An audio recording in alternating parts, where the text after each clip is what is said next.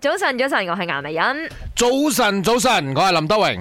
嗱，咁喺過去周末咧，其實我人咧就去咗無邊國冰嘅，即係避得啦。咁啊，我自己本身喺嗰度嗰陣都幾擔心嘅。點解？因為咧喺我嗰個度假村嘅隔離咧，其實就係河流嚟嘅，嗯，啲雨係咁落，係咁落。都驚佢泛濫上嚟就浸埋啱㗎啦啦，。浸到你，所以其實夜晚瞓覺都提心吊膽，所以一早起身嚇，所有嘅團友啦嚇，都即刻咧就 pack 咧，誒、大概成十點咁樣咧就即刻出發離開啦。嗯，我嗰陣時咧就喺一個 studio 裏面拍攝緊啦，出面都有條河流嘅。嗯哇，嘈嘈聲真係好緊要急，但係我哋個位置就稍微偏高啦，高啲咁低洼啲㗎。下邊嘅位置咧，個河水就已經泛濫，浸晒成條路，嗯三四尺嘅水位咁高，好似到腰間至胸部咁高，嗯所以車輛根本係冇機會咧係可以喐得㗎啦。係啦，講緊就係呢個水浸事件、水災事件啦。因為今次發生嘅呢啲地區咧，都誒唔、叫做黑區嘅。當然啦，譬如你講林明嗰啲，可能都會經常發生嘅喺誒白坑嘅呢啲地方、文東啊。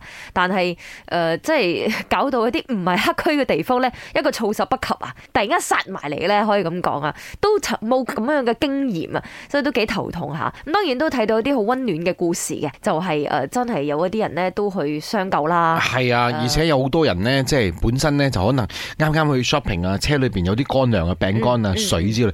你知一塞啊，唔係講緊幾個鐘頭，係十幾廿個鐘頭啊喺個車籠裏面喐唔到，有啲啱就塞住喺嗰度唔喐得。係。嗰啲人呢，就會派發一啲誒呢個啱乾糧啊、水啊俾其他嘅車輛。見到好多送餐員咧好感動嗯都一樣施出援手啦，因為佢哋係坐電單車就比較方便啲，誒、呃即係穿越去唔同嘅地方咁樣咧，都有幫手排糧啊。因為其實一個水災啦，引發太多嘢啦，講真，誒、呃斷水斷電，跟住有啲地方就土崩嚇、住喺稍微高啲嘅地方又驚，住喺低啲嘅地方又驚。而家就就算啊，你講霸生啦，其實之前冇浸水嘅地方啊，都唔叫做低都啊浸埋，都係唔啦叫，做低都浸啊。哦啱，有好多係第一次嘅，從來都未哦就係咯試過。唉，我要講嘢。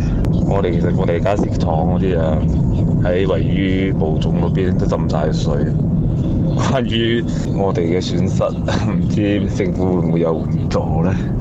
早晨啊，早晨！我 parent 嘅屋企係響文東爬坑咯，種菜區之一啊。成個文東我可以講超過八十巴仙嘅新村啊，嗰啲打灣啊都仲浸水咗。所以我嘅屋企係響新村，全部電器係唔用得咗，mattress 啊全部都唔用得咗。